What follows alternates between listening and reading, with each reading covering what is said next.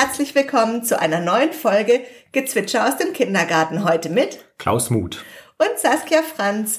Mich kennt ihr ja mittlerweile schon ganz gut. Ich bin seit zwölf Jahren Kindergartenleitung hier im katholischen Kindergarten St. Franziskus im Kirchtal in Benningen am Neckar.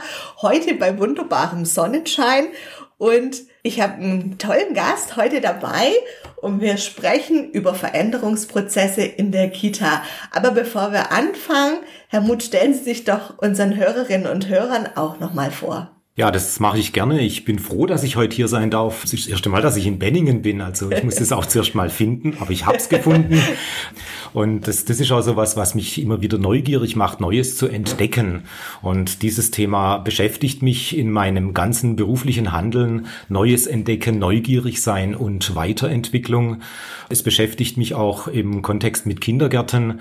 Ich arbeite in einer großen Diözese in Deutschland und bin Geschäftsführer eines Beratungsunternehmens und wir betreuen und begleiten 50 Kitas im Alltag, aber besonders auch in ihrer Weiterentwicklung. Das ist so ein Schwerpunkt meiner Arbeit, der mich auch begeistert. Ja, das ist super schön und da sind ja gleich mehrere Teile, wie ihr euch vorstellen könnt, die mich ja auch einfach ansprechen. Zum einen, dass wir beide in katholischer Trägerschaft arbeiten. Das ist natürlich auch für mich als Leitung der katholischen Einrichtung immer spannend, auch zu gucken, wie machen es die anderen, welche Systeme gibt es denn da eigentlich und dann natürlich das Thema Veränderung und Veränderungsprozesse. Und Sie haben dazu ja auch ein Buch geschrieben. Mögen Sie einmal kurz Ihr Buch selber vorstellen? Ja, mache ich natürlich gern, weil ich auch stolz bin auf mein Buch. Finde ich übrigens auch was ganz Wichtiges in der Arbeit, auch stolz zu sein auf das, was man geleistet hat. Das ist jetzt bei mir das Buch, aber ich erlebe in den Kitas auch ganz viel Gutes und sage auch immer wieder den Mitarbeitenden und den Leitungskräften, seid auch stolz und feiert auch solche Ereignisse. Also, mein Buch habe ich geschrieben, das ist letztes Jahr erschienen im Herder Verlag, heißt Mut zur Veränderung. Eigentlich hatte ich gar nicht vor, ein Buch zu schreiben. Ich habe vor fünf Jahren einen Lehrauftrag an der Hochschule in Mannheim bekommen in Change Management. Und dann bin ich irgendwann mal halt hingesessen und habe mal versucht, mir meine Vorlesung zu strukturieren. Und wie ich das dann so auf einem Flipchart hatte, mal die Struktur, habe ich gedacht, mein Gott, das sieht ja eigentlich aus wie ein Inhaltsverzeichnis von einem Buch. Und erst dann kam so der Gedanke, ich könnte ja eigentlich zu dem Thema auch ein Buch schreiben. Und dann lag es einfach nahe, dieses Buch nicht nur zu schreiben über Veränderungsprozesse, sondern auch gezielt für, für Kitas zu schreiben, weil das eben ein Teil meiner beruflichen Welt ist und weil mich das auch antreibt, wie ich es vorhin schon gesagt habe, Kitas in der Weiterentwicklung zu begleiten. Und das ist auch das, was ich mit meinem Buch erreichen möchte, zum Nachdenken, Anregen, Leitungen über das, wo, wo stehen wir gerade in unserer Kita und wo wollen wir denn hin. Das sind so zwei ganz zentrale Elemente meines Buches. Ich glaube, auf weitere Details kommen wir noch.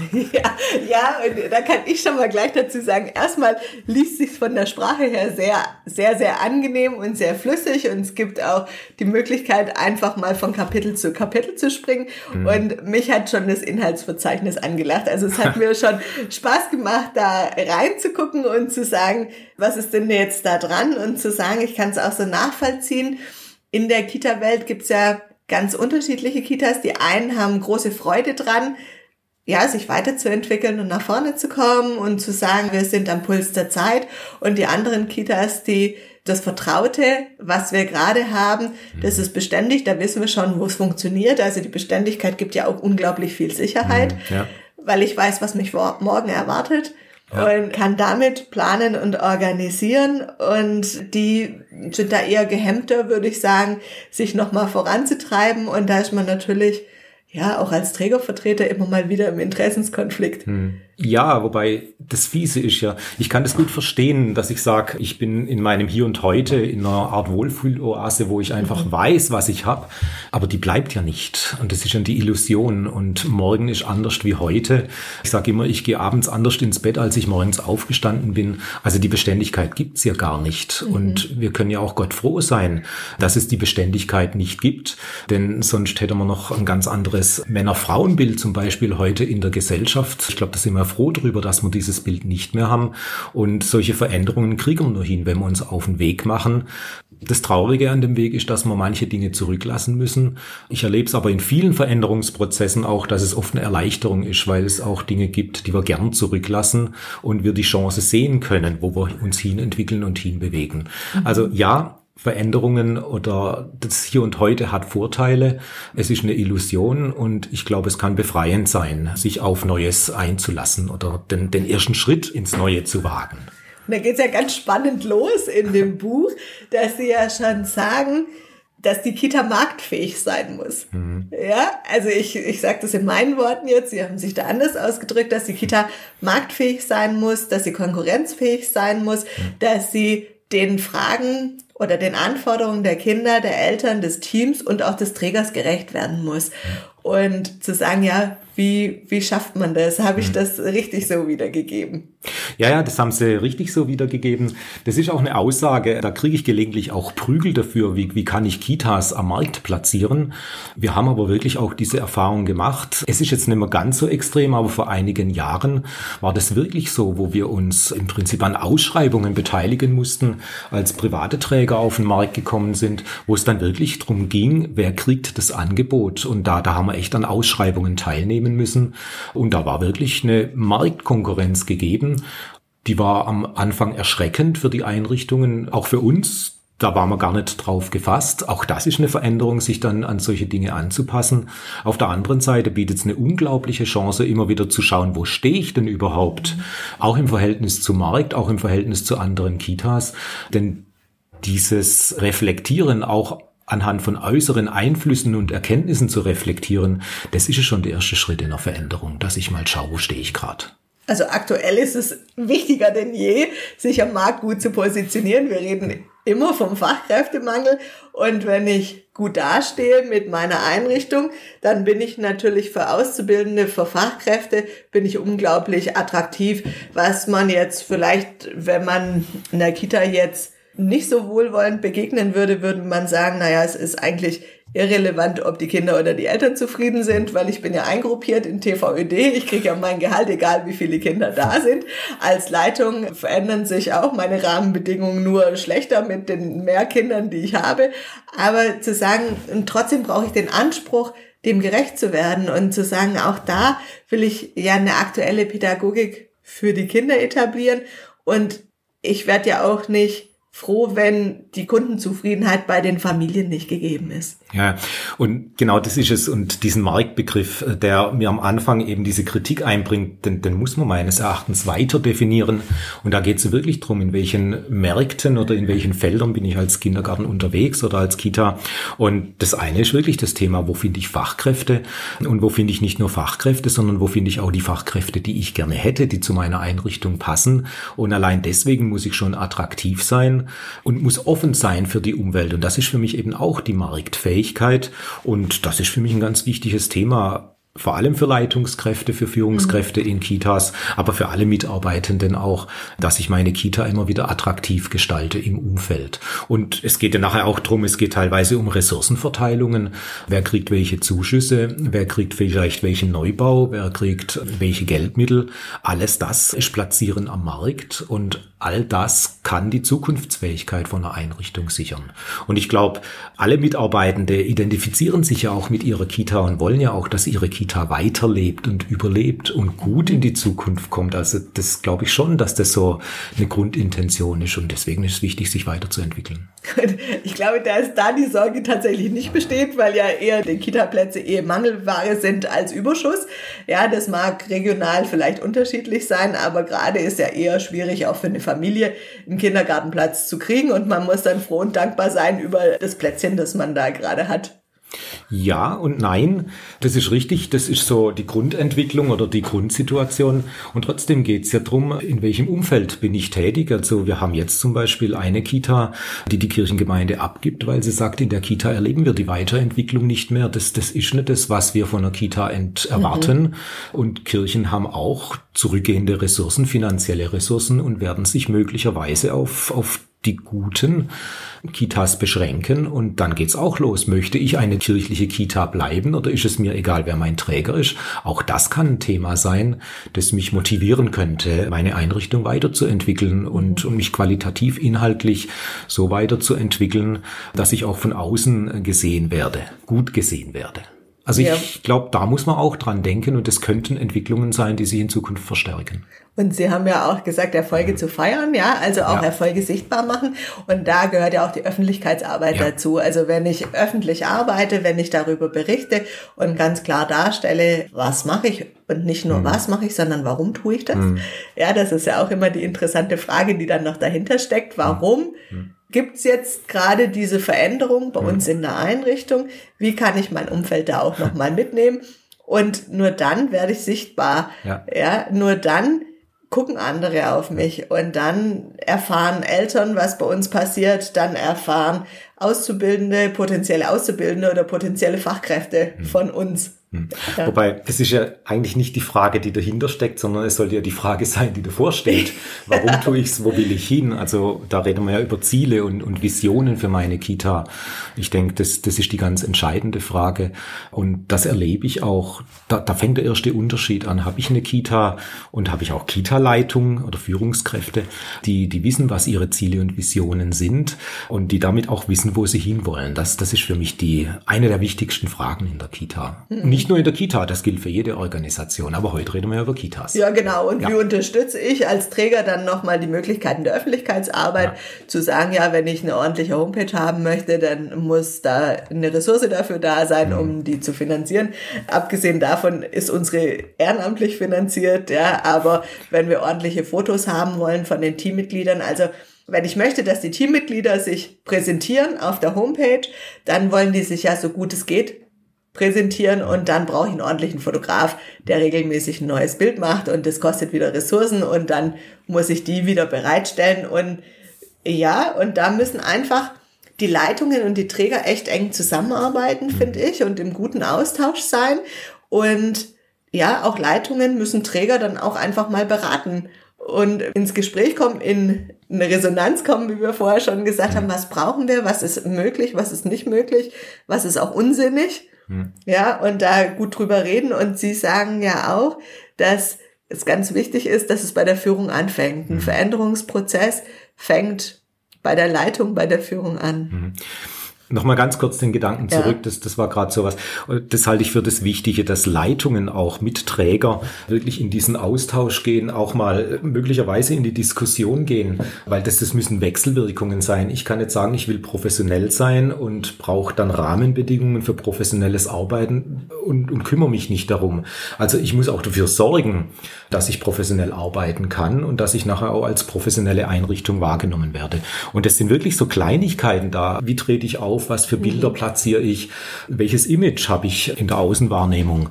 Und das ist für mich eine ganz zentrale Führungsaufgabe. Und ich sage immer, die Qualität einer Einrichtung, die fängt bei der Qualität der Führungskraft an. Führungskräfte, Leitungskräfte, auch wieder in allen Organisationen, aber wir reden weiterhin heute mhm. über Kitas, die ist ausschlaggebend für die ganze Organisation, ja. Mhm. Und da brauche ich eine große Transparenz meiner ja. Aufgaben, da brauche ich die Transparenz gegenüber den Kindergartenfamilien, gegenüber meinem Team und gegenüber meinem Träger. Mhm. Also ich muss für alle Ebenen transparent sein, nur dann kann mein System Kindergarten verstanden werden. Und jedes System Kindergarten ist ein bisschen anders, mhm. ja, weil es ja abhängig davon ist, welche Menschen sind da, welches Klientel ist da, wie sind die Rahmenbedingungen. Also ist jedes System ein kleines bisschen anders. Und ich fand es ganz spannend, dass Sie sagen, ja, die Führung, die muss ein Feuer entfachen können. Die mhm. muss erstmal ein Feuer in sich selbst tragen, um zu mhm. sagen, hey, ich habe überhaupt was, was ich weitergeben kann. Ja, ich erlebe das ja bei mir selber und wenn ich in meinem Buch über Dinge schreibe, dann schreibe ich ja teilweise auch über mich selber, weil ich das ja bei mir erlebe. Ich könnte ja nicht vom Feuer einer Führungskraft schreiben, wenn ich es nicht selber hätte. Und, und ich merke, dass ich brenne einfach für manche Ideen. Das macht es dann manchmal auch schwierig für meine Mitarbeitenden, denn ich muss ja auch dieses Feuer weitergeben. Also das ist eine große Herausforderung, aber es fängt bei mir selber an. Und wenn ich nicht für was brenne, dann kann ich es nicht weitergeben. Und deswegen ist es auch immer wieder wichtig, dass ich mir bewusst mache, wofür brenne ich, was sind meine Ziele, wo möchte ich hin und dann meine Mitarbeitenden da auch mitnehmen auf diesem Weg. Mhm. Und da sind wir ja auch schon fast wieder in diesem wirtschaftlichen Bereich. Ja, wenn man da die Kita nochmal vergleicht, zu sagen, ja, dann brauche ich als Leitung eine gute Verkaufsstrategie. Also wie verkaufe ich jetzt meine Idee meinem Team gut, mhm. dass die auch Lust drauf haben, da mitzumachen, da einzusteigen und zu sagen, stimmt, mhm. die hat eigentlich recht, das ist sinnvoll, was sie sagt oder da steht uns was Schönes in Aussicht. Mhm. Das ist ja, was ich als Verkäufer tue, ja. ist was in Aussicht stellen, wo ich sage, boah, da habe ich einen absoluten Mehrwert davon. Mhm. Und das ist meine Aufgabe dann als Führungskraft. Das ist die Aufgabe als Führungskraft. Die Aufgabe kostet Zeit und die Aufgabe kostet manchmal auch Kraft. Denn Führung ist manchmal anstrengend und auch solche Dinge zu kommunizieren an die Mitarbeitenden hin, das kann anstrengend sein. Was helfen, sind sicher Bilder, immer wieder auch über Visionen zu reden. Was hilft, Mitarbeitende, und das ist für mich ein wichtiges Verständnis, in diesen Prozess auch frühzeitig mit einzubinden. Also das ist ein Denkprozess, den ich offenleg oder auf den Tisch lege, um diesen Denkprozess gemeinsam zu gestalten. Und das erlebe ich auch häufig. Wenn ich diesen Prozess gemeinsam gestalte, dann schaffe ich es auch relativ schnell, gemeinsam gemeinsames Feuer zu entzünden. Also nicht nur das Feuer in mir aufbrennen lassen und dann weitergeben, sondern im Prinzip schon beim Anfeuern gemeinsam unterwegs zu sein, damit das Feuer gemeinsam entsteht. Und da erlebe ich einen Unterschied in der Praxis. Da muss ich sagen, okay, manche haben da total Spaß dran, mhm. von Anfang an die Ideen mitzuspinnen und mitzuentwickeln. Und da muss ich aber mit so einer Haltung reingehen, dass ich sage, naja, ich muss auch mal eine Idee verwerfen. Mhm. Ja, aber ich brauche keine Angst haben. Also ja. wenn ich dann sage, okay, pass auf, das hier ist hier meine Idee ja. und dann sagt das Team oder jemand aus dem Team, hm, passt nicht zu uns, weil und dann muss ich sagen, okay, aber ja. ich kann damit leben, weil ich habe gleich die nächste Idee. Mhm. Aber sagt mir doch, was müsste ich an der Idee verändern, dass sie für dich passend wäre, weil die Grundidee finde ich gut und die will ich eigentlich nicht aufgeben. Und wie müsste jetzt die Idee anders formuliert werden oder anders mitgedacht werden, dass du mit einsteigen kannst? Ja? Richtig. Das sehe ich für was ganz Wichtiges an. Ich glaube, die Grundidee ist ja immer eine Idee der Weiterentwicklung. Mhm. Und ich glaube, die Idee verwerfen sie ja nicht, wenn sie anfangen, die Idee zu verfeinern in den Dialog und wirklich auf Augenhöhe in den Dialog mhm. mit ihren Mitarbeitenden zu gehen. Es gibt ja diese, haben Sie vielleicht schon mal gehört, diese komische Gleichung 2 und 2 ist 5. Natürlich stimmt es nie, dass 2 und 2 5 ist, aber trotzdem, da steckt genau dieser Gedanke dahinter.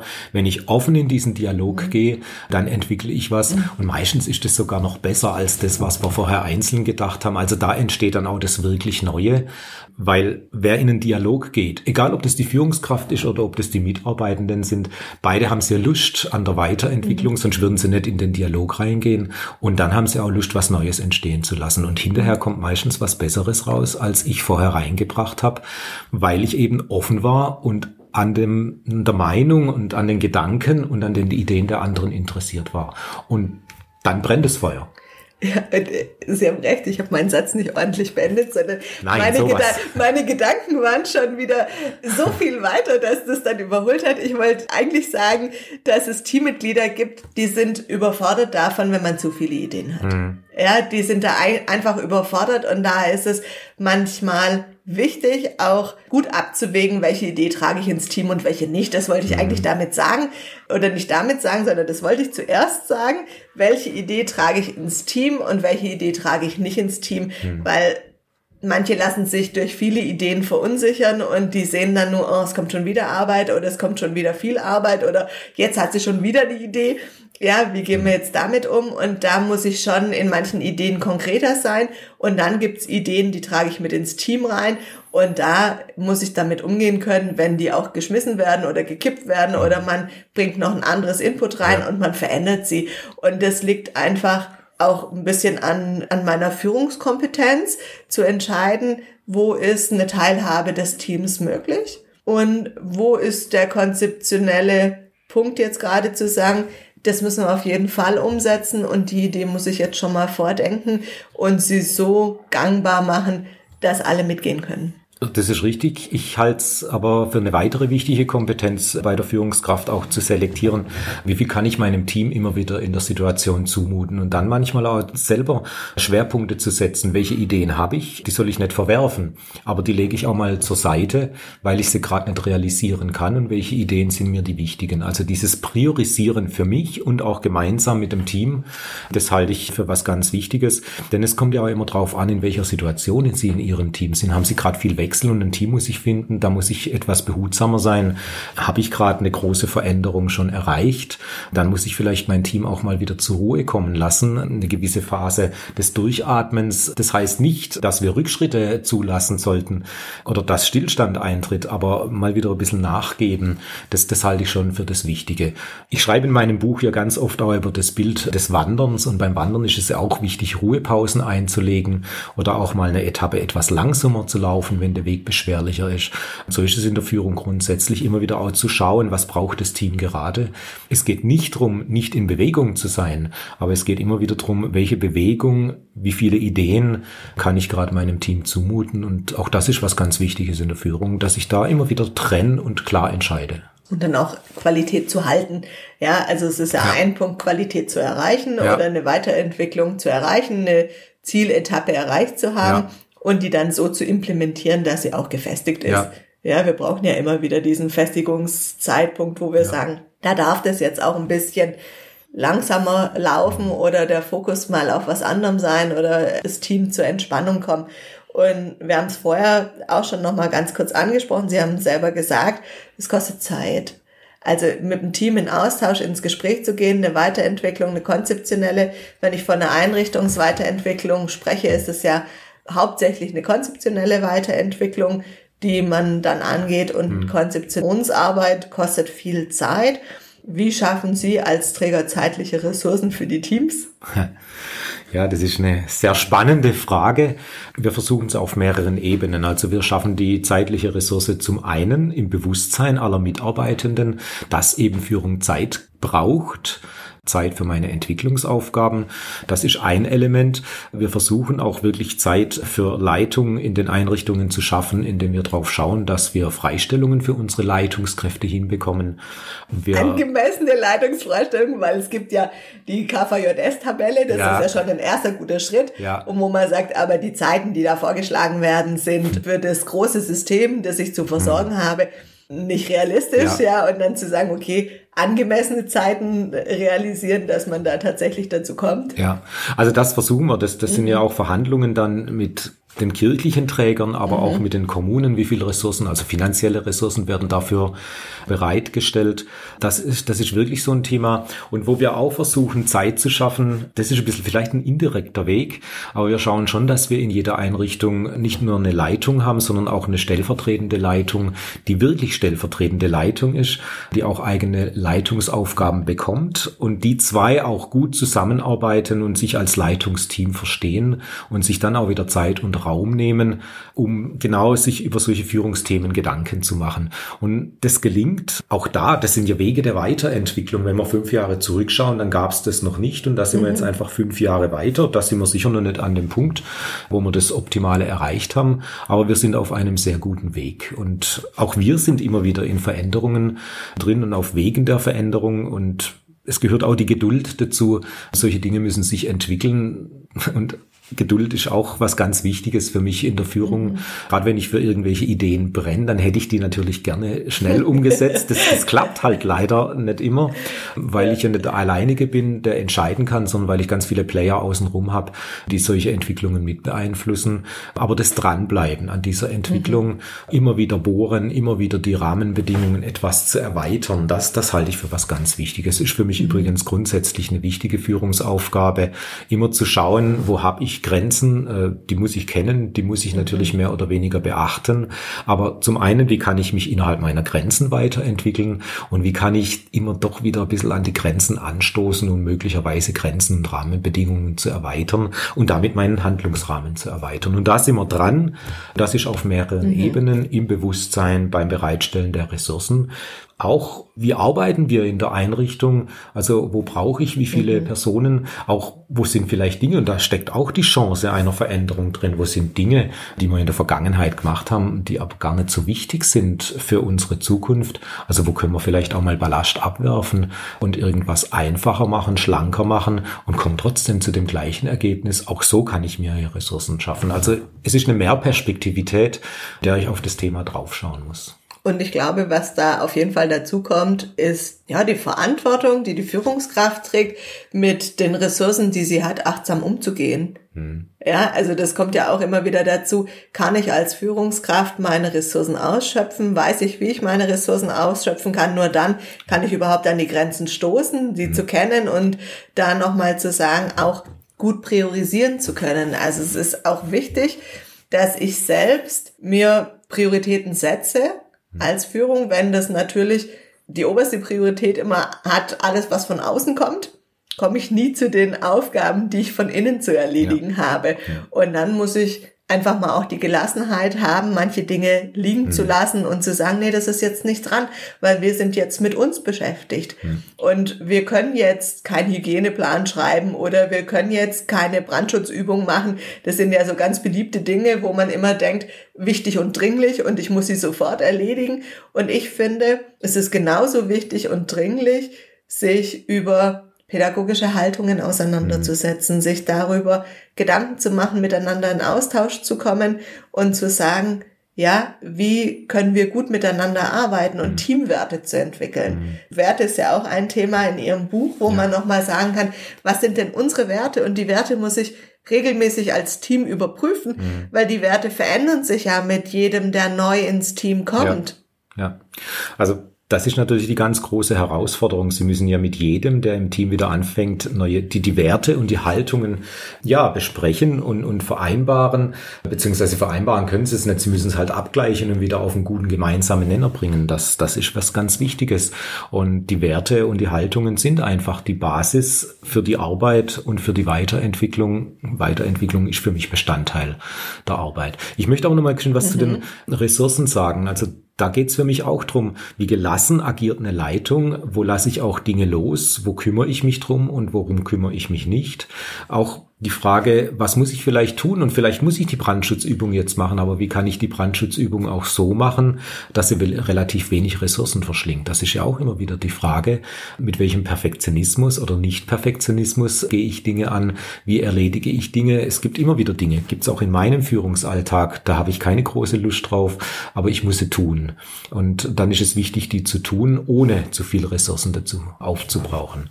Und ein zweiter Gedanke ist für mich auch ganz wichtig, wenn ich über Ressourcen Ressourcen rede, dann muss ich ja die Ressourcen meiner Mitarbeitenden kennen. Ich muss einfach wissen, wer kann was gut, wer hat auch Lust auf mhm. was. Und auch da kann ich ja Ressourcen sehr gezielt einsetzen, indem ich die Menschen das tun lasse, worauf sie Lust haben. Mhm. Und dann aber aus dem Weg gehe und es machen lasse. Und wenn ich das tue, dann schaffe ich mir auch wieder Zeitressourcen.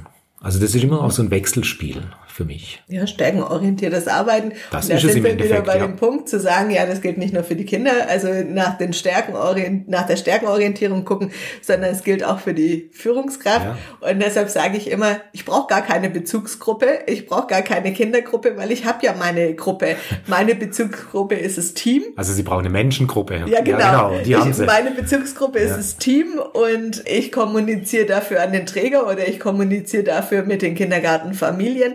Mhm. Und ich habe genau die gleichen Aufgaben, die die Fachkräfte auch haben in ihren Gruppen, in diesen ja. Kindergruppen, die sie machen, weil Führung ist auch da immer gleich. Ich muss immer abwägen, ja. wann gebe ich was vor, wann lasse ich selbst entscheiden, welche Aufgaben übertrage ich, welche Aufgaben führe ich selber durch. Und das ist eigentlich spannend, weil pädagogische Fachkräfte müssten ja eigentlich alle gute Führungspersönlichkeiten sein. Wenn ich eine Gruppenleitung oder eine Gruppenführung habe, mhm. dann muss ich ja auch die Kindergruppe gut leiten und mhm. führen können. Ja. Und ganz viele Fachkräfte können das für eine Kindergruppe großartig. Mhm. Ja. Ja, das ist ein interessanter Gedanke. Eigentlich, ja, haben Sie eigentlich recht. Und trotzdem scheint es irgendwie nochmal einen Unterschied zu geben. Habe ich mir noch nie so, so detailliert Gedanken drüber gemacht. Da müssten wir uns auch mal vielleicht intensiver drüber unterhalten. Also, ein Thema ergibt das andere. Aber das, ja, aber, ja, aber das ist ja das Interessante im Dialog, dass wir wirklich äh, Dinge haben, äh, wo wir auch weiterdenken könnten. Ja, ist die interessante Frage, warum Warum wollen Fachkräfte teilweise nur mit den Kindern arbeiten und keine Führungsaufgabe für Erwachsene übernehmen? Ich denke, vielleicht ist die Verantwortung noch mal was anderes und vielleicht ist auch so so das Umfeld noch mal was anderes. Also ob ich jetzt mit Kindern in der gleichen Haltung, aber mit Kindern arbeite oder ob ich dann mich mit einem Bürgermeister auseinandersetzen muss. Mhm. Ich glaube, das das macht schon einen Unterschied. Ich glaube, die Unbefangenheit ist einfach die größere ja, eine Unbefangenheit ja, und die Kinder werden nicht so stark wie Erwachsene vielleicht das werden. Ist es. Das glaube ich ich. Ähm, das ist ja nicht nur die Unbefangenheit, sondern wie laufen Gespräche ab und wie wohl fühle ich mich in solchen Gesprächen. Ich glaube, das macht einen großen Unterschied so. Mhm. Im schnellen Nachdenken sind das die ersten Gedanken. Heute Abend kommen wahrscheinlich noch weitere. Aber es hat auf jeden Fall einen Denkprozess losgelöst, ja, ja, was, ja, absolut. was ja total super ist. Wir hatten es auch vorher gerade nochmal von, von dieser Begeisterungsfähigkeit. Ja, mhm. auch das ist da nochmal. Ich muss eine Kindergruppe begeistern, ich muss ein Team begeistern können. Ja. Ich muss das Feuer entfachen und ich muss da einfach nochmal, ich muss hinterher sein, ich muss Begeisterung da ja erschöpfen können und erfachen können. Und ich muss aber auch hören, wenn ein Teammitglied für was brennt. Mhm. Also wenn auch ein Teammitglied für was begeistert ist. Mhm. Es ist nicht immer so, dass ich gleich alles umsetzen kann. Mhm. Bei mir in der Einrichtung oder wo ich sage, ja, ich als Leitung bin für den Rahmen verantwortlich, den ich konzeptionell aufstelle, mhm. den ich als Führungskraft nach außen auch dann nachher vertreten muss. Und zu sagen, ja, da passt dann vielleicht nicht nicht jede Idee oder nicht alles, auf ja. das man brennt. Genauso ist es ja andersrum auch. Nicht jede Idee, die ich jetzt als Führungskraft habe, kann ich auch zwingend in meiner Einrichtung umsetzen. Und da brauchst du ein gutes Mischverhältnis dann ja. einfach, einfach nochmal. Und was ich denke, was Fachkräfte immer wieder hemmt, ist so die große Bescheidenheit, die ich bei vielen Fachkräften erlebe, die Zurückhaltung. Also ganz wenige Fachkräfte sind tatsächlich sehr extrovertiert. Das mhm. ist sicherlich auch nochmal ein Punkt, warum ich lieber Kinder führe als Erwachsene führe. Mhm. Also, um wo ich sage, es würde uns Fachkräften so gut tun, mehr Sicherheit im Tun zu haben. Mhm. Und sicherer in unserem Tun auch aufzutreten das würde dann nochmal anders überschwappen und das hat auch ein bisschen was damit zu tun, was ich erreichen möchte, wenn ich Erfolge feiere. Mhm. Nochmal zu bestätigen, das war super. Mhm. Das habt ihr richtig gut gemacht. Da sind wir aber auch wieder bei dem Thema am Anfang. Ich muss meine Einrichtung am Markt platzieren und wir müssen unser Image am Markt platzieren und wir, wir müssen auch unsere oder die Einrichtungen müssen ihr Image als Einrichtung weiterentwickeln, also sich sozusagen emanzipieren und raus aus diesem bescheidenen. Es ist natürlich ein schöner Grundzug, bescheiden zu sein, aber es ist nicht immer hilfreich. Und auch wenn ich bescheiden bin, ich glaube, ich bin manchmal auch bescheiden. Man glaubt es vielleicht auf den ersten Blick nicht. Aber manchmal muss ich mich auch zur Unbescheidenheit zwingen um einfach mich nach außen darzustellen. Und ich glaube, das ist was Wichtiges und das sollten Einrichtungen, Kitas auch lernen, diese Außendarstellung gut hinzubekommen und auch mal die Demut oder die Bescheidenheit zurücklassen und extrovertiert zu handeln. Das heißt ja nicht, dass ich unangenehm extrovertiert bin, sondern in einer gesunden Souveränität nach außen aufzutreten. Davon profitiert die Einrichtung, davon profitiert aber auch ein ganzes Berufsbild. Das ist für mich auch was ganz Wichtiges. Mhm. Das stimmt und ich hätte gesagt, für heute ist ist das ein absolut schöner Schluss. Und wir nehmen euch nächste Woche in eine ganz spannende Folge mit, wo wir auch nochmal tiefer einsteigen. Was sind denn eigentlich Widrigkeiten im Veränderungsprozess? Welche Hürden kann es geben? Wie kann ich mir Hürden auch ein bisschen kleiner machen? Aber für heute lassen wir es erstmal hier und jetzt gut sein. Und ich sage vielen Dank, Herr Mut, fürs Dabeisein, fürs Mitmachen und euch, liebe Hörerinnen und Hörer, auch vielen Dank fürs Einschalten und dabei sein. Ja, und ich sage danke fürs Dasein dürfen. Das hat mir Spaß gemacht und das Gespräch fand ich unglaublich bereichernd. Also ich nehme auch was mit und dafür bin ich dankbar. Super, ja. vielen Dank. Tschüss. Tschüss.